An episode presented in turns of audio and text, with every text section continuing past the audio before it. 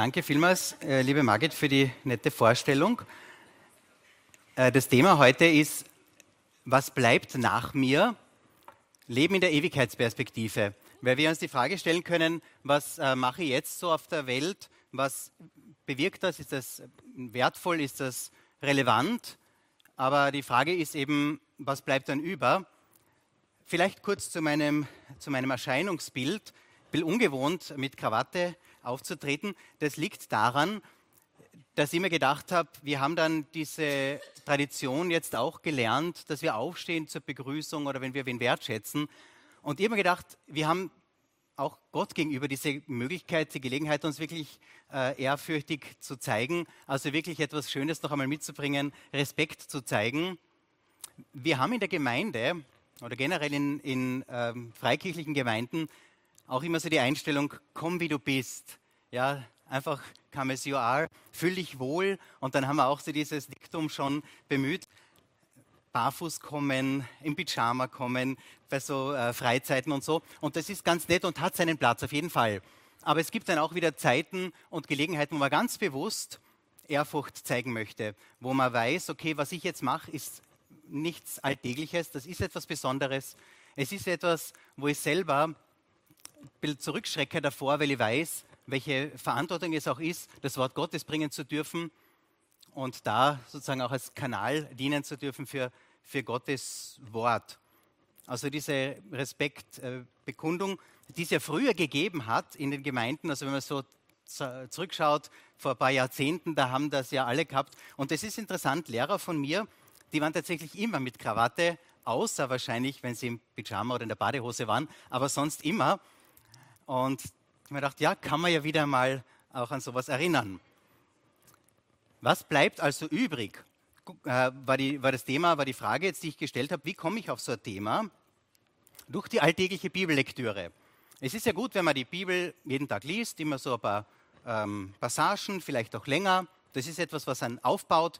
Darum habe ich auch ganz gerne eine Bibel noch sozusagen aus Fleisch und Blut, also in dem Fall eben aus Papier und ähm, wo man auch äh, wirklich durchlesen kann, also nicht nur so Dinge herauspickt und dann kommt man zu Passagen, die man vielleicht nicht so gewöhnt ist. Also Dinge, die vielleicht äh, ungewöhnlich sind. Ich lese einmal vor, wie es mir gegangen ist vor ein paar Tagen. Die Söhne Judas, Peres, Hesron und Karmi und Hur und Schobal und Rechaia, der äh, Sohn Schobals, zeugte Jechat und Jechat zeugte Ahumai und Lechat. Das sind die Sippen der Zoratiter und diese sind von dem Vater Etams Jesrael, Jishma und Jibash und die Namen ihrer äh, Schwester Haselbonni. Na, da sind schon ein paar Inspirationen auch drin, wer Namen sucht für vielleicht äh, den Nachwuchs. Ähm, aber sonst ist es vielleicht schwierig, sich dadurch zu kämpfen. Trotzdem behaupte ich, dass das wichtig ist und dass es auch einen Lohn mit sich bringt. Warum? Wie findet man sonst Schmankerln? Viel Spaß beim Übersetzen. Also wie findet man sonst sozusagen Perlen? Wie findet man was, was wirklich Schönes, wo man vielleicht sonst nicht so drüber stolpert oder was sonst nicht so oft gesagt wird? Ähm, Dinge, die man eher so zwischen langen Namensregistern und langen äh, Heldendaten von Einzelländern entdeckt. Und da habe ich was entdeckt, wo ich mir gedacht habe, das möchte ich euch nicht vorenthalten. Ich bitte jetzt um die erste Folie. Und da heißt eben mitten so äh, aus dem Kontext heraus, Jabes war angesehener als seine Brüder. Seine Mutter hatte ihm den Namen Jabes gegeben, weil seine Geburt sehr schwer gewesen war. Und dann steht auch übersetzt, was das bedeutet. Er bereitet Schmerzen. Stell dir vor, du bekommst den Namen, er bereitet Schmerzen, weil die Geburt anstrengend war. Wessen Geburt war nicht anstrengend? Wessen Geburt war so gemütlich? Kommt auch vor, aber eher selten. Aber das wäre dann der Name, den du mit dir herumtragst. Wie reagiert Jabes darauf? Er könnte jetzt traurig sein, er könnte ein Opfer sein, der, Schmerzen bereitet. Stellt sich vor, wie der in der Schule gerufen wird. Ja, also das ist sicher nicht der beste Start ins Leben, so einen Namen zu haben. Wie reagiert dieser Jabes? Äh, und dann steht es eben im nächsten Vers, aber, immer dieses schöne Aber, ja, man hat eine Situation, aber dann kann man sich so oder so dazu verhalten. Ja, man kann aufgeben und, und äh, Opfer sein oder, so wie er, aber Jabes betete zum Gott Israels und rief, bitte segne mich doch und erweitere mein Gebiet. steh mir bei mit deiner Kraft und bewahre mich vor Unglück. Kein Leid möge mich treffen. Und Gott erhörte sein Gebet. Da kann man sehr viel aus dem Ganzen herauslesen. Zunächst einmal, wie gesagt, noch einmal der Gedanke, wie findet man Perlen, Schmankerln. Wenn man durchliest, wenn man wirklich Schritt für Schritt sich die Bibel vorknöpft, so klassisch, und einfach liest und nicht sich denkt, ja, das sind jetzt nur Namen, die nicht relevant sind, sonst hätte ich das gar nicht entdeckt. Ja, weil ich habe das auch vergessen und dann habe ich es vor ein paar Tagen wieder gelesen und mir gedacht, das spricht für sich. Das Zweite, was wir daraus lernen, der Name. Welchen Namen hast du? Ist der Name ein Vorteil oder nicht? Könnte ein Vorteil sein, ist ja oft einmal ganz gut. Meistens wissen wir gar nicht, was der Name bedeutet. Vielleicht von uns, äh, unserem eigenen schon, aber vom Namen unserer Mitmenschen wissen wir es gar nicht. Dann ist es gar nicht schlecht, dass wir nachschauen und überlegen, wofür steht die Person? Was ist jetzt äh, das, womit sich dieser Mensch identifiziert, auch vom Namen her? Und dann drittens könnte man sagen, wenn wir uns nochmal die Folie anschauen äh, mit dem Vers 10, das ist schon sehr selbst, selbstzentriert, oder? Weil normalerweise beten wir ja für uns oder für andere. Was macht denn der Jabes? Der sagt, segne mich, erweitere mein Gebiet, steh mir bei, bewahre mich vor Unglück, kein Leid möge mich treffen. Das ist auch eher ungewöhnlich oder vielleicht sagt man es nicht so laut, ja, wenn man betet, aber der betet nur für sich. Da müsste man sich ja denken, Gott hat keine Freude mit dem, weil er so selbstzentriert ist. Betet nur für sich selber, für sein eigenes Wohlergehen, die anderen erwähnt er mit keinem Wort. Ist das jetzt verwerflich? Vielleicht, aus unseren Augen vielleicht ja, aber wie denkt Gott? Er, er hört sein Gebet. Immerhin, das kann uns auch eine Perspektive geben. Warum? Ich kann ja dann besonders gut segnen, wenn ich gesegnet bin. Ich kann auch dann segnen, wenn ich nicht gesegnet bin. Das gibt es auch. Ich habe gehört von Leuten, die im Krankenhaus liegen, Schmerzen und Leiden und neben, im, im Nebenbett liegt auch eine kranke Person und mit letzter Kraft streckt man die Hand aus und betet für die Person im Nebenbett und die äh, Person im Nebenbett wird geheilt und selber ist man noch immer krank. Also sowas gibt es auch. Kann man die Warum-Frage stellen, muss man aber nicht. Man kann sich einfach freuen, dass ein Segen geflossen ist. Das heißt, es ist schon gut, wenn man Segen weitergibt. Noch besser ist es, wenn man selber so viel Segen hat, dass man gar nicht viel überlegen muss und den Segen weiter fließen lassen kann. Und das gibt es auch. Mein Becher fließt über. Das ist besonders dann schön, wenn andere darauf warten und dann vielleicht das, was überfließt, auffangen können. Ist ja schön, nicht? Also man darf gesegnet sein und so wie Jabes auch für sich selber beten. Das ist ganz wichtig. Im Übrigen ist es wirklich fast notwendig, dass wir für uns beten, weil wir jedoch verantwortlich sind für uns selber. Und diese Verantwortung ist mitunter sehr schwierig und herausfordernd. Und dann das Gott abzugeben, ist noch einmal besonders gut und hilfreich. Also das ist eine ganz feine Sache. Aber das dritte oder das vierte, sind, mittlerweile sind wir beim vierten Punkt. Nicht das erste war die Schmankeln, dann der Name, dann dieses Gebet, dieses Selbstzentrierte scheinbar. Aber das vierte ist dann, was bleibt. Und schauen wir uns das noch einmal an. dieser Jabes, wenn man die vorigen äh, Kapitel anschaut oder die vorigen ähm, Verse in der Bibel, keine Rede von dem Jabes. Es steht, der ist der Sohn von dem, dann gibt es diese Söhne und Enkel, Kinder und Tochter und alles Mögliche. Aber Jabes kommt genau nur in diesen zwei Versen in der Bibel vor. Der kommt vorher nicht vor und auch nachher nirgends. Der ist einfach plötzlich da und dann wieder nicht. Könnte man sagen, eine Existenz ohne Herkunft, ohne Auswirkung. Aber diese zwei Verse sind da. Und diese zwei Verse, die sind so gehaltvoll, dass wir heute nach vielen, vielen tausend Jahren seiner gedenken können und sagen, da ist was drinnen, was wir mitnehmen können.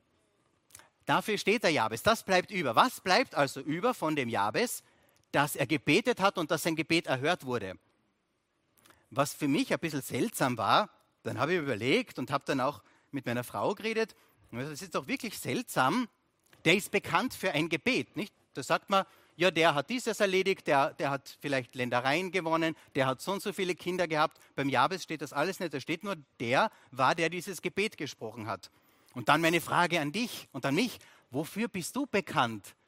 Bist du der, der dieses Gebet spricht? Für welches Gebet bist du bekannt? Und dann habe ich mir gedacht, das ist eigentlich seltsam, weil wie können wir einen Menschen mit einem Gebet verbinden? Doch nicht so, dass der ins stille Kämmerchen verschwindet, die Türe hinter sich zumacht, auf die Knie geht und sagt, bitte segne mich, lass mein Gebiet größer werden, beschütze mich und bewahre mich vor Unglück, möge kein Leid mich treffen. Amen und fertig. Nein, das muss so sein, dass sich die Menschen dessen erinnert haben.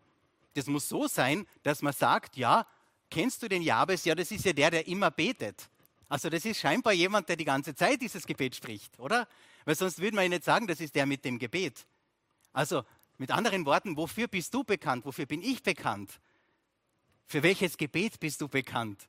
Sprichst du die ganze Zeit so ein Gebet, dass es für die anderen schon komisch wird, dass sie sagen, ja, das ist ja die Person mit diesem Gebet. Und was ist die Auswirkung? Zwei Auswirkungen. Die eine ist, das eine ist der Ruf. Jabes hat eben den Ruf, der zu sein mit dem Gebet. Das war nicht mehr der mit den Schmerzen, der Schmerzen bereitet, sondern das war der, der die ganze Zeit scheinbar betet, weil das, wie gesagt, muss er ja öfter machen, dass man sich daran erinnert. Und das Zweite ist, das ist der, dessen Gebet erfüllt wurde, erhört wurde. Gott hat das erhört. Das ist schön, oder? Da kann man wirklich was mitnehmen von diesen zwei kleinen Versen, tief versteckt in den Namens- und Geschlechtsregistern im Buch Chronik, was man ja sonst eher nicht so vielleicht am Radar hat. Genau. Jetzt könnte man uns noch einmal die Frage stellen, was denkt Gott? Wir haben vorher schon gehört, was Gott denkt. Also Gott, ja, der, der erhört das Gebet, das ist ganz gut. Aber jetzt Gottes Perspektive. Was macht Gott? Da haben wir dann noch eine Folie.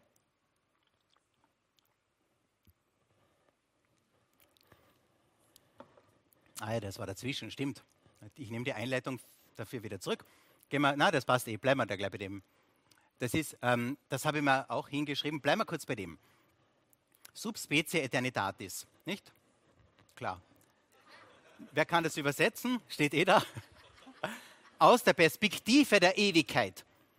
Das ist ein Satz, den ein Lehrer von mir, ein älterer, äh, immer wieder benutzt hat.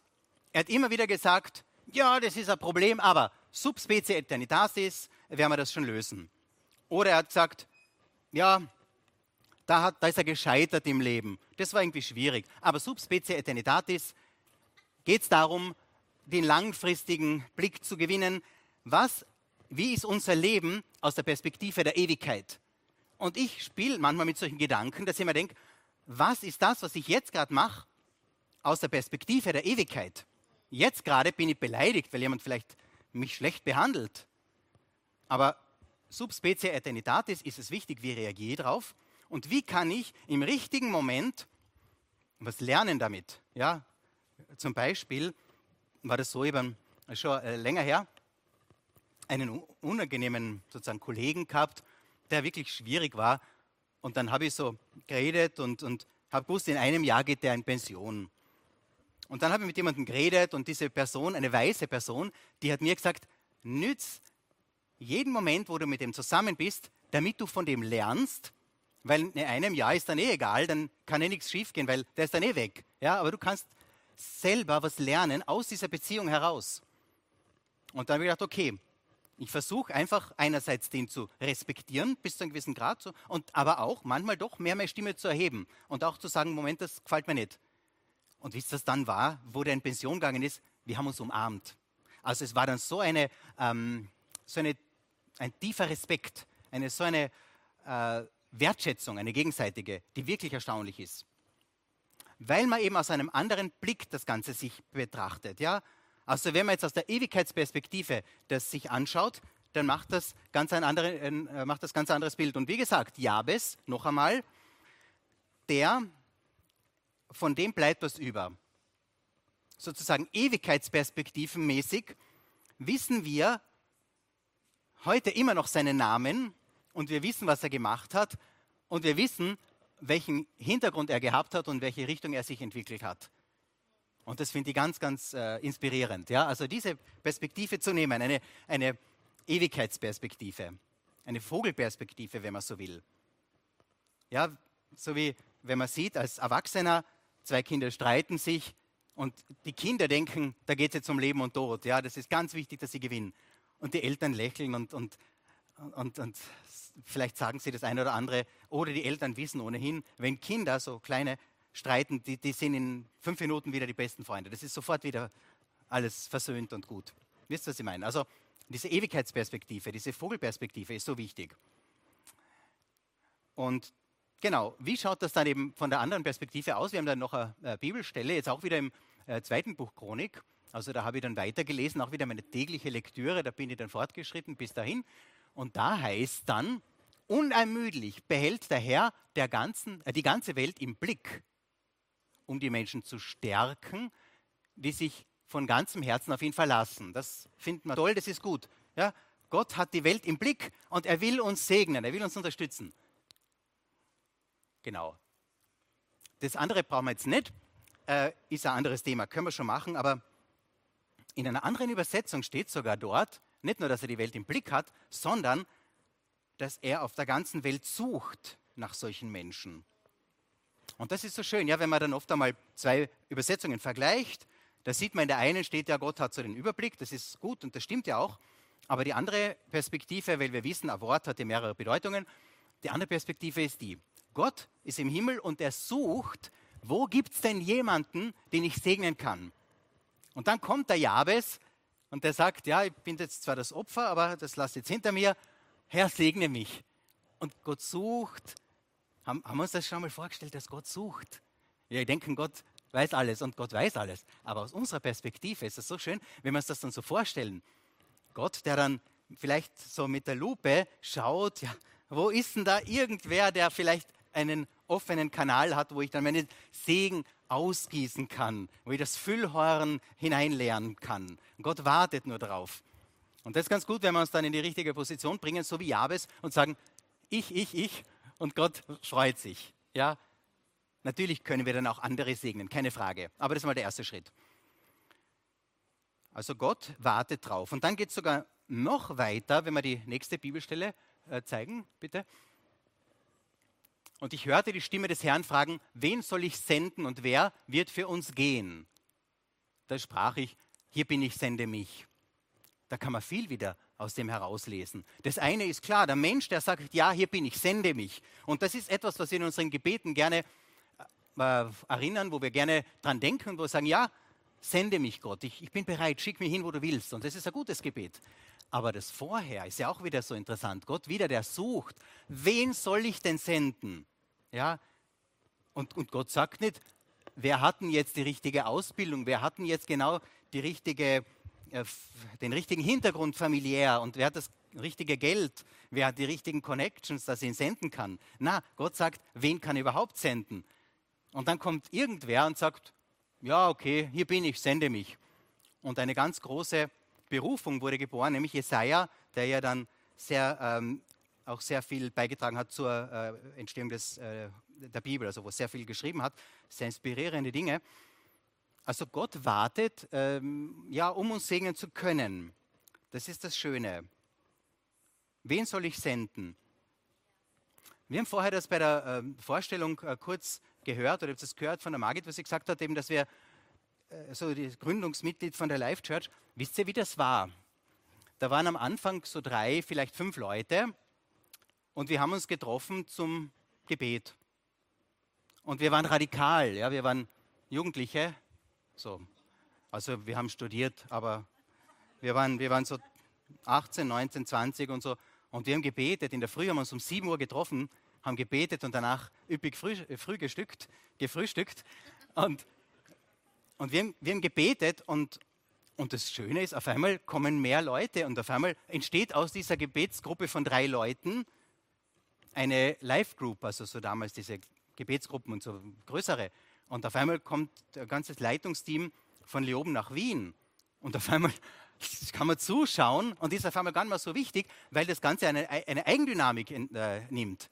Und, und wenn man dann hört, ja, wir machen ein Start-up und da waren ein paar Leute und so, ich, ich habe es gesehen. Ich habe gesehen, wie das ist, wenn drei Leute zusammen sind und beten und wenn das auf einmal wächst und ein riesen Church daraus entsteht. Und drum, verachtet nicht die kleinen Anfänge, sondern ganz im Gegenteil, der Herr schaut und sagt, wen kann ich senden? Und wenn wir dann sagen, sende mich, ist das wirklich eine schöne Sache.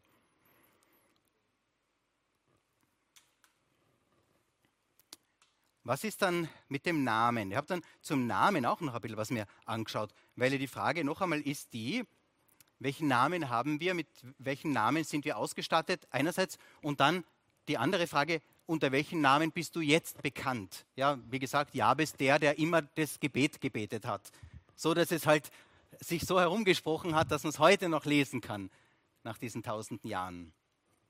Wie ist der Name dann? Und dann sind die Pharisäer zu Jesus gekommen und die haben, eigentlich, haben ihn dann gefragt, wer bist du? Und das ist eine ganz spannende Antwort hier. Wer bist du? Und Jesus sagt zu ihnen, durchaus das, was ich zu euch rede. Ja, also Jesus hat nicht irgendwas äh, erklären und beschreiben müssen. Er hat auch gar nicht auf seine Taten verwiesen, sondern das Wort war für ihn wichtig. Nicht wir wissen, das Wort wurde Fleisch.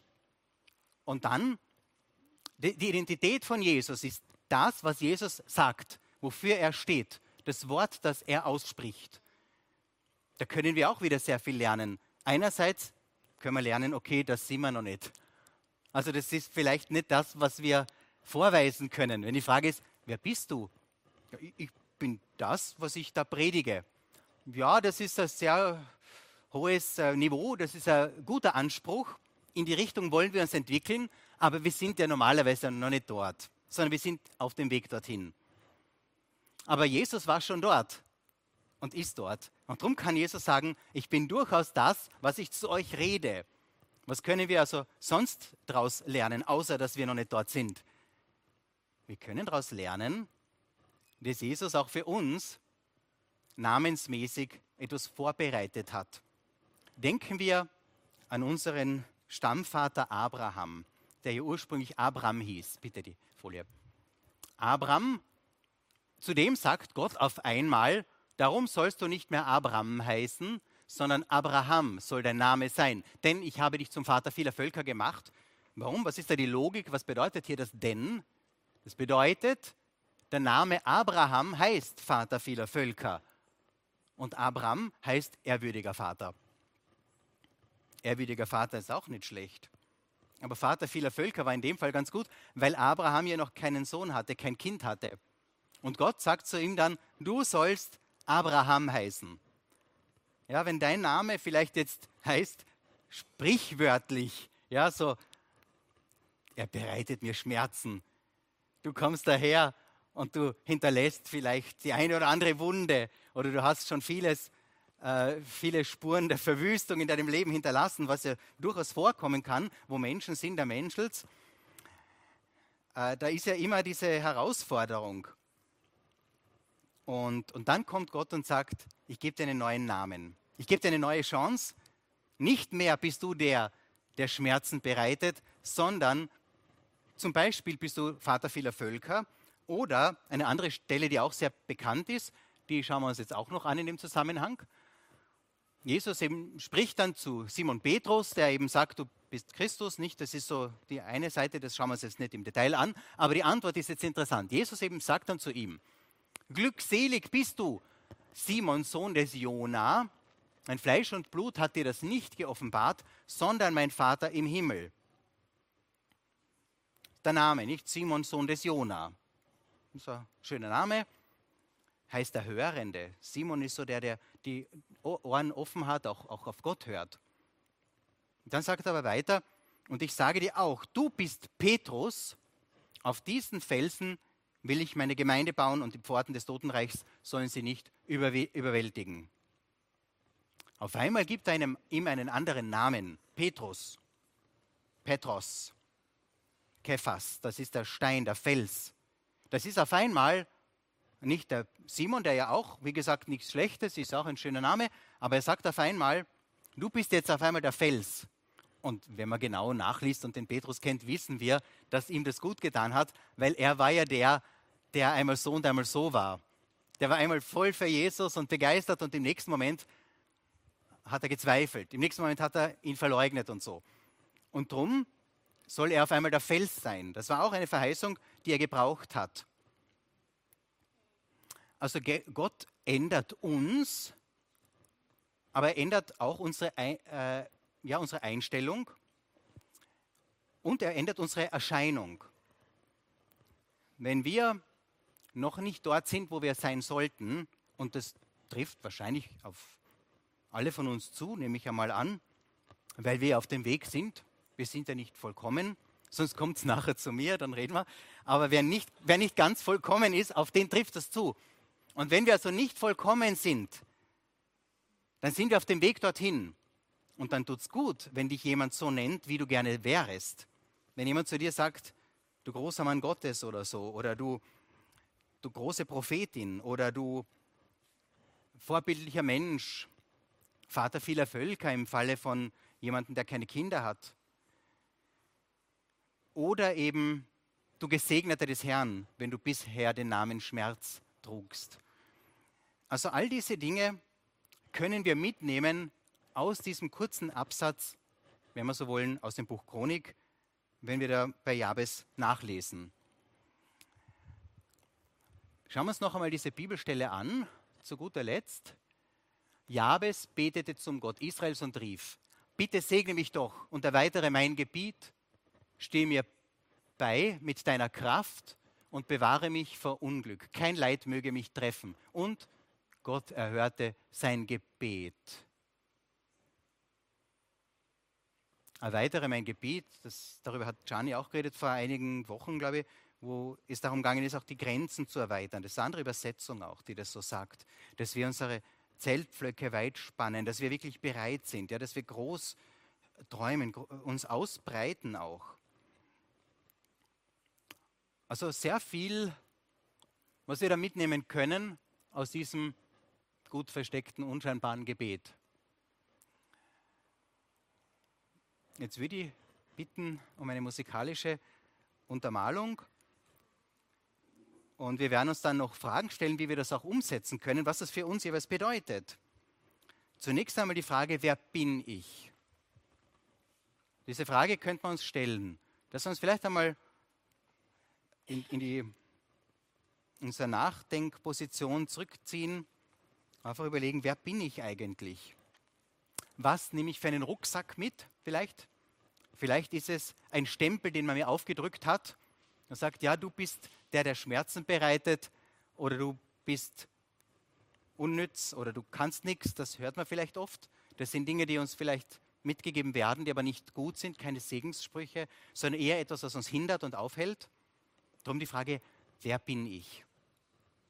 Wer bin ich vielleicht vom Hintergrund und, und was hat Gott aber für mich vorgesehen? In welche Richtung darf ich mich denn entwickeln? Wer bin ich wirklich?